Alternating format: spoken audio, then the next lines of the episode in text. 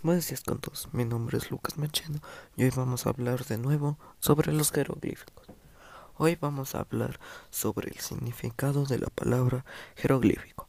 La palabra jeroglífico procede del griego y significa grabados sagrados.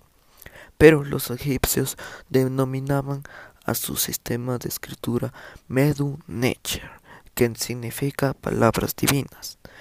Ellos como ellos pensaban que, y no pensaban, más bien era como sagrado, por eso palabras divinas, pensaban que era como una forma de respeto hacia sus dioses y siempre utilizaban los jeroglíficos en sus pirámides, en sus casas, en todo lado, en sus templos de adoración y todo eso.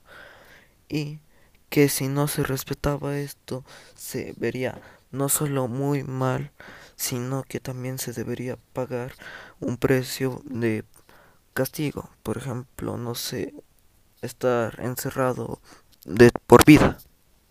Muchas gracias.